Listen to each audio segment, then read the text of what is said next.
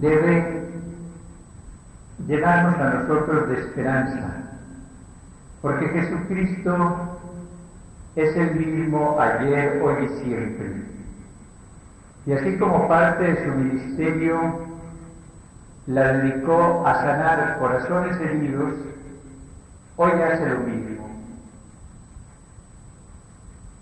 Una de las manifestaciones de esa sanación del corazón herido que encontramos en el Evangelio es precisamente la que acabamos de leer en el Evangelio de San Juan y que tiene relación con San Pedro.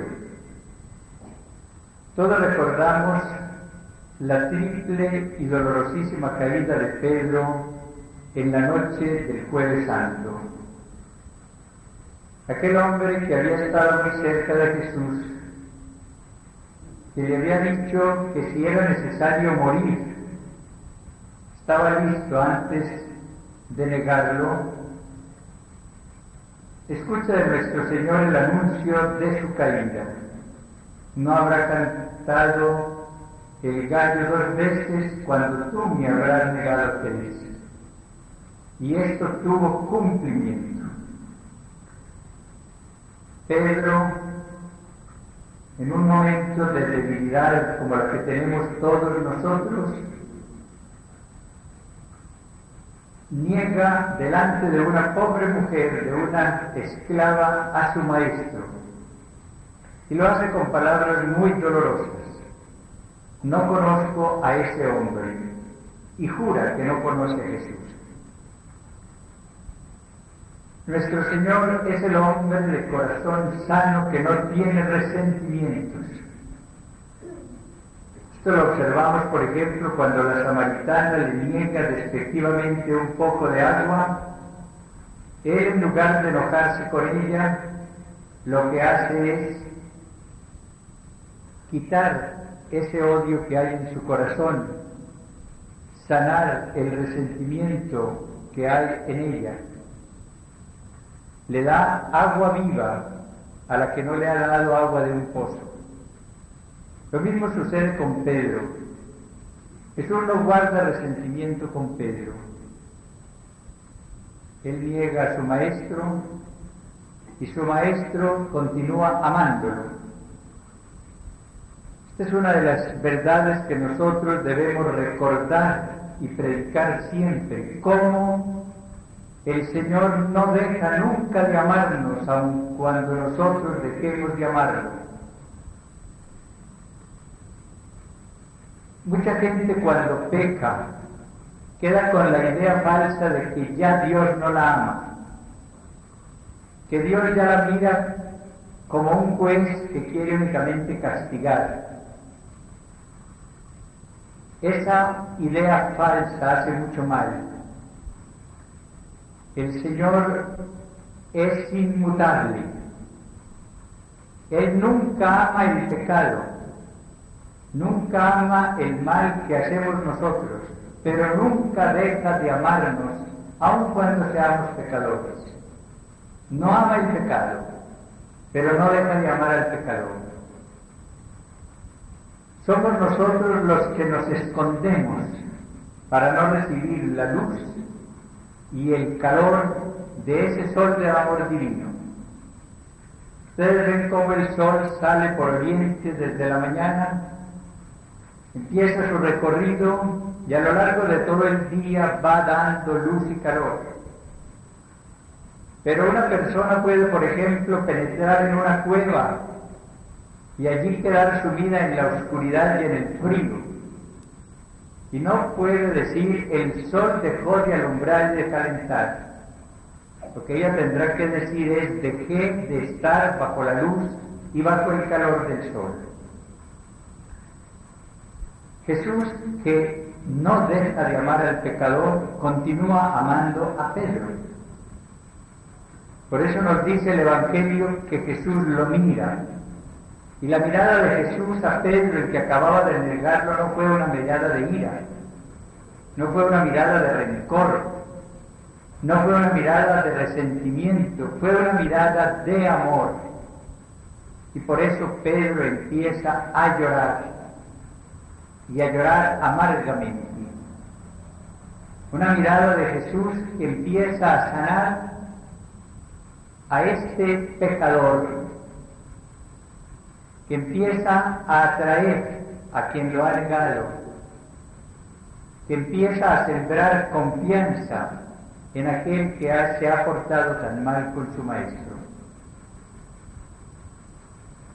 Pero el Señor conoce el interior del hombre y él sabe que aun cuando Pedro ha recibido el perdón porque se ha arrepentido, porque ha llorado amargamente, ha quedado en él un complejo de culpa. Podemos imaginarnos la vergüenza que Pedro sentiría frecuentemente al encontrarse con sus compañeros. Ellos supieron su conducta en aquella tarde, en aquella noche del jueves santo, y él el que había prometido tanta fidelidad, termina negando a su maestro repetidas veces. Es muy explicable que él delante de sus compañeros se sintiera confundido, acomplejado, lo que llamamos nosotros el complejo de culpa. Aun cuando él sabía que había sido perdonado, continuaba siempre sufriendo por su actitud, por su pecado. Nuestro Señor que conoce todo, que se preocupa por todos y por todo lo de todos, quiere también sanar esta situación de su discípulo. Él quiere que su vicario, el que va a representarlo en la tierra, sea un hombre sano espiritualmente.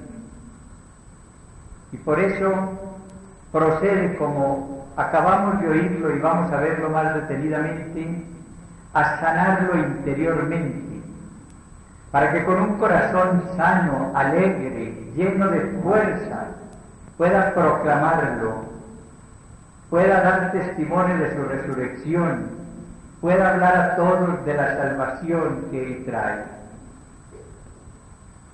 Ese Pedro aparecerá un día maravilloso, por ejemplo el día de Pentecostés, lleno de valor, lleno de alegría al proclamar a Jesús con un mensaje tan poderoso que convertirá a tres mil personas. ¿Por qué? Porque Jesús, antes de darle la plenitud de su espíritu el día de Pentecostés, sana su corazón del complejo de culpa. El Señor se aparece en la orilla del lago, sabemos el milagro que hace con una pesca milagrosa, los discípulos vienen y pueden colocarse al lado de Jesús que ha encendido una hoguera para cocer allí unos panes y asar unos peces. Él con sus manos divinas prepara personalmente el desayuno para sus discípulos. Una actitud maravillosa de Jesús. Esa actitud de servicio que no se detiene delante de nada el jueves santo se inclinó delante de ellos para lavarle los pies y les dijo, os he dado ejemplo para que como yo obré, obréis también vosotros. Viene la pasión, viene la muerte, viene la resurrección y este Jesús no se da ahora tono. Ya no va a decir, ahora como ya resucité y estoy glorioso, ya no voy a servirles, ¿no? Ese es el mismo. Ayer, hoy, siempre. Ahora, en lugar de lavar los pies, hace un servicio igualmente humilde. Junta unos leños, prende fuego, hace una hoguera y allí él mismo, con sus manos divinas, con esas manos que están adornadas con sus llagas, prepara el desayuno. Pescado asado, pan cocido. Vengan muchachos, coman, es lo que les dice cuando ellos descienden de la barca. Y van a comer lo que Él ha preparado con sus manos. Después de alimentarlos, después de conversar amigablemente con ellos, procede a sanar el complejo de culpa de Pedro. Junto a esa hoguera y delante de sus compañeros, delante de aquellos compañeros frente a los cuales sentía complejo de culpa, el Señor le pregunta tres veces, Pedro, ¿me amas? Y Pedro le dice, Señor, te amo. Y el Señor va expresando de nuevo la misión que le ha confiado. Él lo ha seleccionado de antes de su negación para ser el príncipe, el primero, el jefe, la piedra angular. Cristo va a manifestar delante de sus compañeros que no ha perdido su misión ni su vocación por sus negaciones. Cuando Pedro le dice una vez, sí Señor, te amo, el Señor le dice, apacienta mis corderos. Cuando por segunda vez Pedro le dice, sí Señor, te quiero, el Señor le dice, apacienta mis ovejas. Y esto se lo repite en la tercera vez. El Señor quiere en primer lugar que se reviva la escena, el lugar de la negación. Pedro negó a su maestro junto a una hoguera. El Evangelio nos dice que como hacía frío, en esa noche habían prendido una hoguera y allí junto a ella se calentaban los soldados y la servidumbre. Y Pedro, que también tenía frío, se acercó a esa, a esa hoguera y fue allí donde lo reconoció la esclava. Y fue al pie de esa hoguera donde Pedro negó tres veces a su maestro. Jesús prende ahora otra hoguera. Y al pie de esa hoguera es donde le pide su triple demostración de amor. Jesús es muy pedagogo, es el pedagogo perfecto. Él sabe cómo puede llegar profundamente a cada uno de nosotros.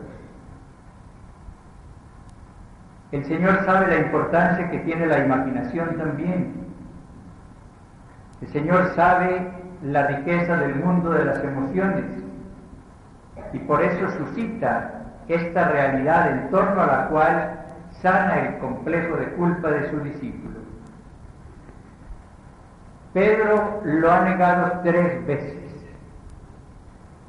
le ha manifestado su desamor tres veces. No conozco a ese hombre, no sé quién es, juro que no lo conozco. Jesús le pide tres veces que diga públicamente delante de sus compañeros que lo ama. Y Pedro, con una gran sinceridad, le dice, Señor, tú lo sabes todo Tú sabes que te amo. Seguramente al terminar esta triple profesión de amor, el corazón de Pedro debió experimentar el gran alivio. Delante de sus compañeros, Jesús le pregunta tres veces si lo ama y él puede decirle, Señor, tú lo sabes todo, tú sabes que te amo. Y delante de sus compañeros tres veces Jesús le renueva su misión. Apacienta mis corderos y apacienta mis ovejas. Podemos imaginarlo lo que experimentaría Pedro al terminar este encuentro con Jesús. Debió salir de allí con un corazón sano. Ya no salió acomplejado, ya no sintió pena delante de sus compañeros, porque ellos habían visto cómo Jesús le había perdonado y cómo le había permitido reparar con una triple manifestación de amor su triple negación. Es maravilloso Jesús. El Señor hizo esto antes de Pentecostés. ¿Por qué? Porque Jesús sabe como nadie que para uno recibir la efusión del Espíritu y experimentar el amor del Espíritu necesita tener sano el corazón. Ustedes ven cómo el día de la resurrección el Señor se presenta en medio de sus discípulos, los encuentra dominados por el miedo y no procede a darles directamente el Espíritu. Primero dos veces les dice, la paz sea con vosotros, no temáis. Y cuando ellos se llenan de gozo al verlo, es cuando les dice, recibid ahora el Espíritu Santo. Quienes perdonaren los pecados les serán perdonados. A quienes se les retuvieren les serán retenidos.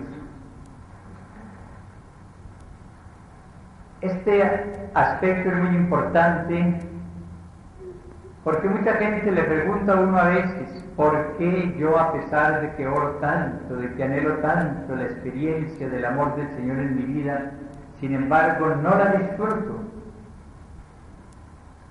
A esa pregunta se pueden dar varias respuestas, porque puede haber varias explicaciones.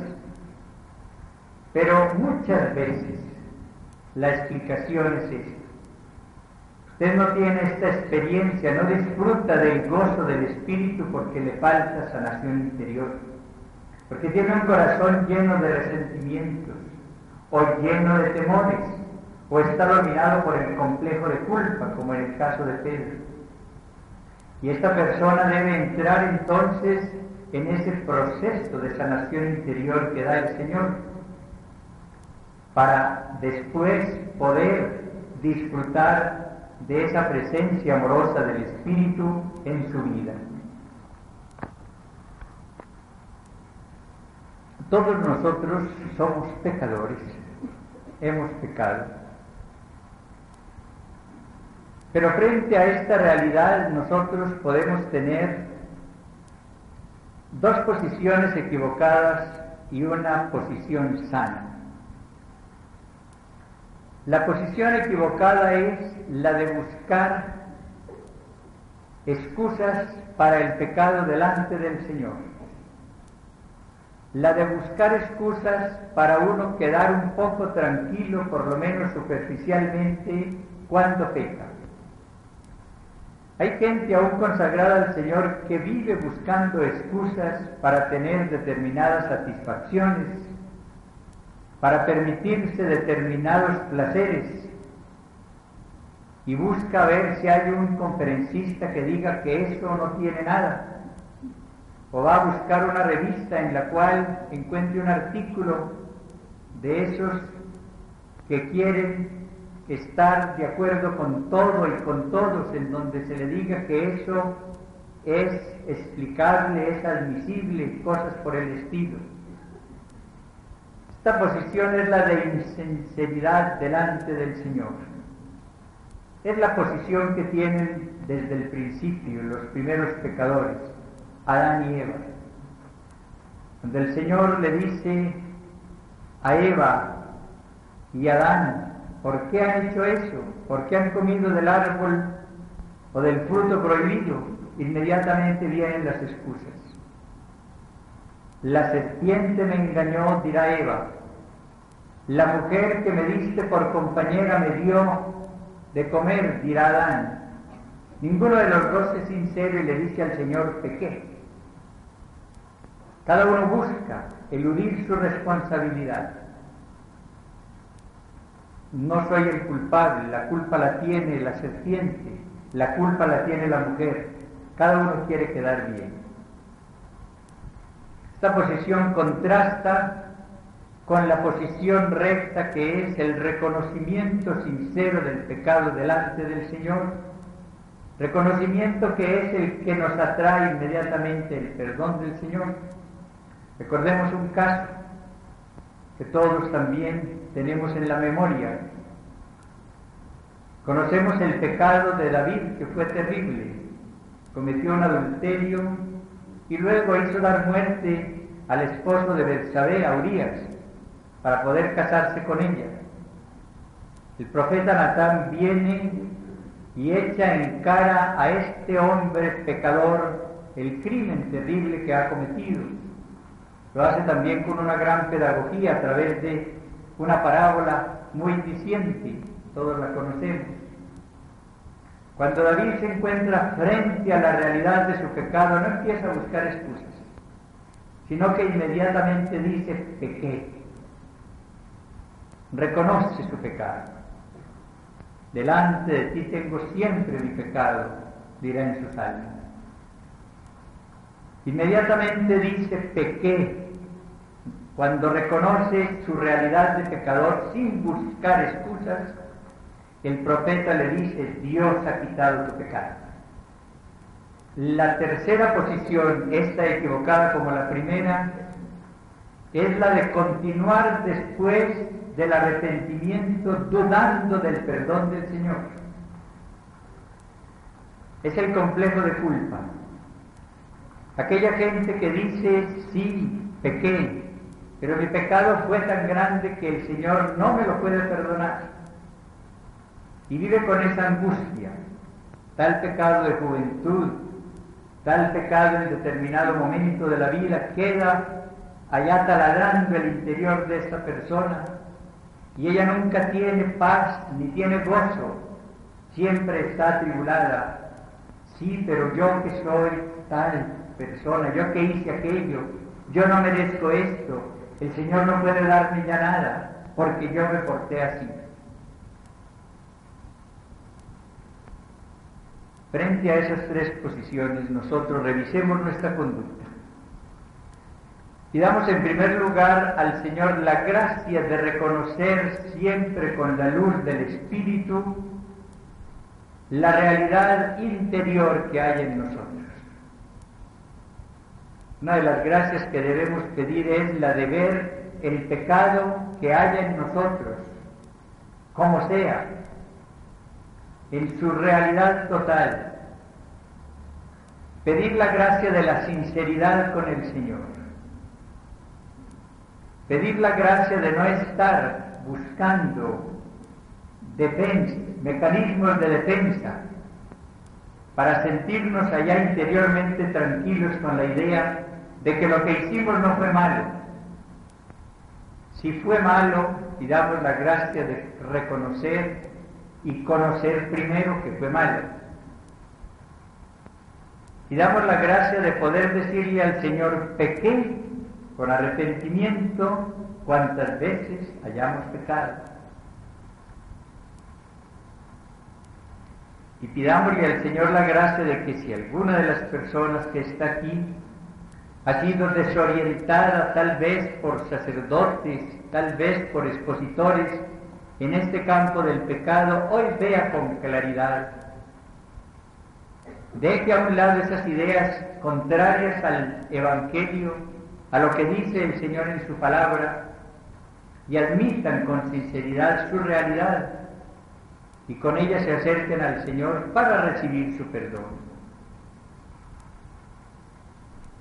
Y pidamos todos la gracia de no ir a ser transmisores de mentira, porque muchas veces aquellas ideas equivocadas las vamos a proyectar a alumnos, o a personas que vengan a hacernos una confidencia, a pedirnos una orientación, que cuando haya pecado digamos esto es pecado, que cuando se trate de algo antievangélico digamos esto es antievangélico, para dar después la solución que es el Señor, pero no buscar tranquilizar a la gente diciéndole eso no tiene nada cuando se trata de algo malo. Reconocer el pecado y acercarnos como pecadores al Señor debe ser siempre fuente de paz y nunca fuente de turbación. El Señor es el Cordero de Dios que quita el pecado del mundo. Él tomó el nombre de Jesús, que quiere decir Salvador, porque Él salva al pueblo de sus pecados. Es lo que dice el ángel a José. Jesús es el único que puede coger el pecado y lanzarlo a lo profundo del mar. Una imagen, una comparación muy hermosa de la palabra de Dios para decirnos cómo el Señor no se queda guardando y rumiando en nuestro pecado, sino que lo lanza lejos. En el Salmo tenemos otra imagen maravillosa. Cuanto dista oriente de occidente, así de lejos arroja nuestros pecados. Esa es la realidad del Señor. Un un ser que perdona totalmente cuando hay arrepentimiento y perdona para siempre. Él nos dice, ya de sus iniquidades no me acordaré. No es que Dios tenga mala memoria. Es un lenguaje por medio del cual quiere decirnos, ya ese pecado perdonado no lo no contará en mí. Ese pecado que perdoné ya no tiene que ver nada contigo.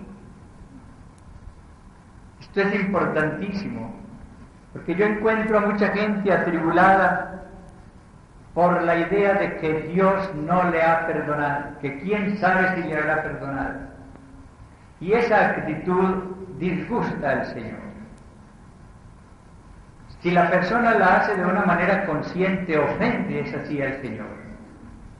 Porque es decirle, tú no eres bueno. Tú no has dicho la verdad cuando dices que perdonas del todo. Yo no tengo confianza en ti. ¿Quién sabe si estas palabras son ahí escritas por si acaso, pero dudo de ellas? Esa no puede ser nuestra conducta.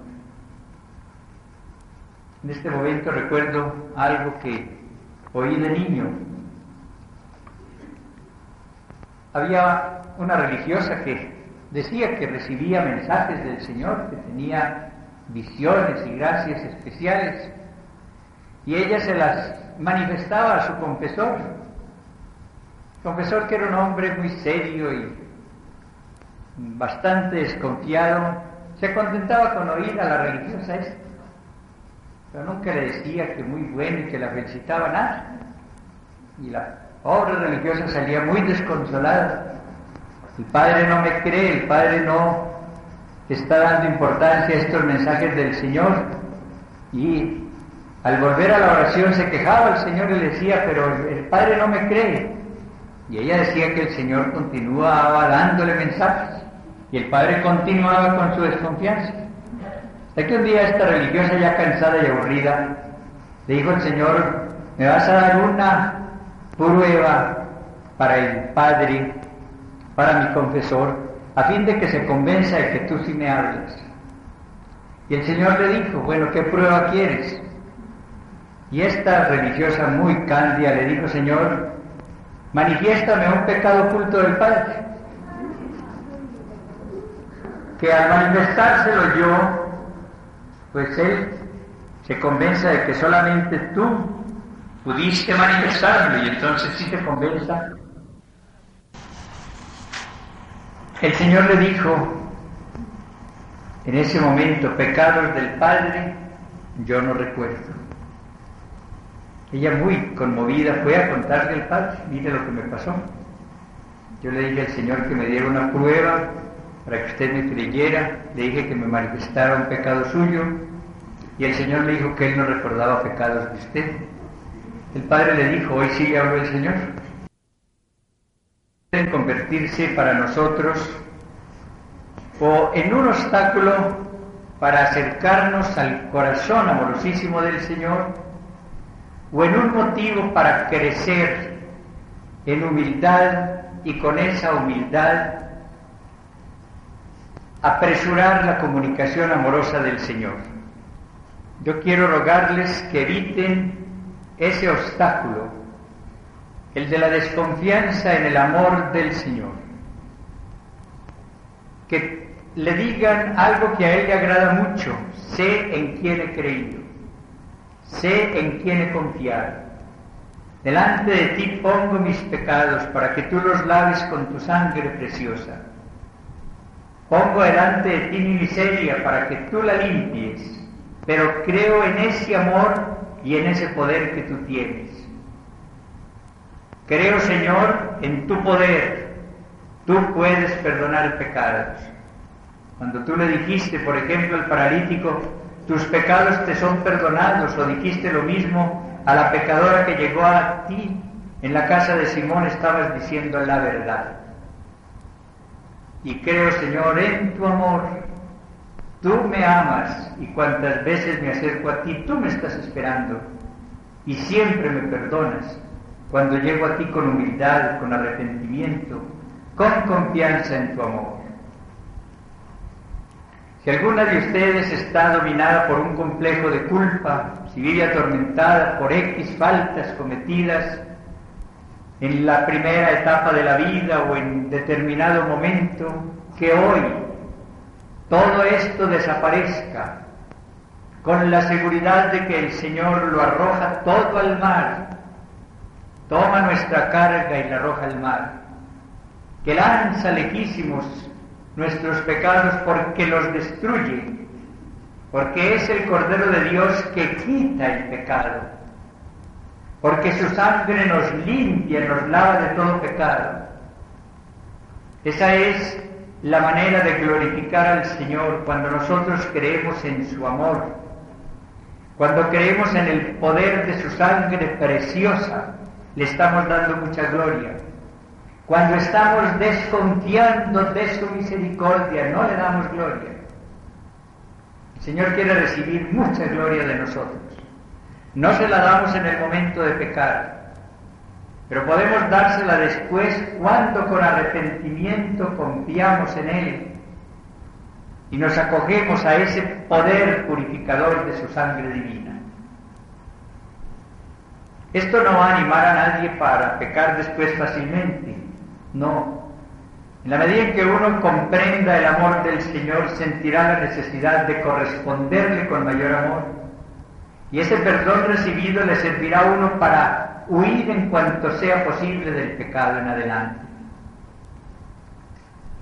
Pedro, cuando se siente perdonado y sanado del complejo de culpa por el Señor, no sale a, negarlo de nuevo Aquella mujer pecadora que se siente perdonada por el Señor y que oye de Él, no peques más, no sale a pecar.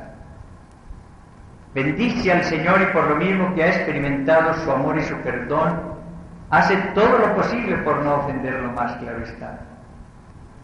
Pidamos entonces en esta mañana, en esta primera hora, tres gracias. La primera, la de ver claro de nunca buscar mecanismos de defensa ni excusas para pecar y quedar más o menos tranquilos. En el, allá en lo profundo quedamos siempre intranquilos. Porque cuantas veces procedemos mal, siempre la conciencia nos lo reprocha. Podemos intentar ahogar la voz de la conciencia, pero allá interiormente continuará diciendo pecaste. Ver claro no es ser escrupuloso. El escrupuloso no ve claro tampoco. Está en otro extremo. Está viendo pecado donde no hay pecado. Donde está el Espíritu del Señor, ahí está la verdad. Nosotros necesitamos es la verdad, ver con claridad qué hay en cada momento, qué hay bueno o malo en cada circunstancia. Esa es la primera gracia que debemos pedir hoy. Después pidamos la gracia de creer ciegamente en el poder y en el amor del Señor, en su misión de redentor. Creer que verdaderamente Él salva al pueblo de sus pecados y que ha venido a buscar a los pecadores, que es el Cordero de Dios que quita el pecado del mundo. Creer que su sangre nos limpia de todo pecado pero con una fe firme, que nunca dude, y pedir como tercera gracia la de nunca tener este complejo de culpa, o sea, llevar siempre la carga de una conciencia que se siente manchada, llevar siempre la idea de que uno no ha sido perdonado, no acercarse al Señor para recibir su amor porque uno se siente indigno. Hay que conocer mejor al Señor y hay que saber que si Él vino a buscarnos era precisamente para amarnos, que Él busca la ovejita perdida no para herirla, sino para llevarla de nuevo al redil, que Él cuando vino a amar con amor de esposo a la iglesia sabía que era pecadora, pero por eso se sacrificó por ella para purificarla con el bautismo de sangre, para que aparezca delante de él como esposa sin mancha y sin arruga. Si el Señor viniera a amar a los santos, pues estaríamos perdidos. Pero Él vino a amar al pecador, no al pecado. Vino a amar al pecador para sacarlo precisamente del pecado. Continúa amándonos a todos como aquel padre que continúa amando a su hijo que lo abandona y lo espera siempre.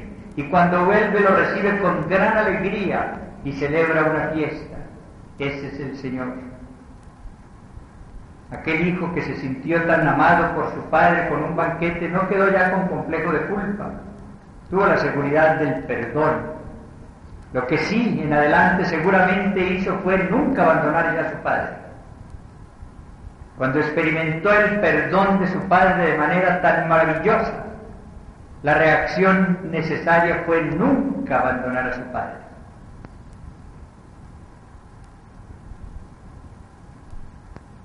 cada una en el tiempo que sigue, que debe ser de reflexión personal, de oración, sola o con otras personas, enfréntese a esta realidad, la del pecado, y enfréntese a la maravilla del amor y del perdón del Señor.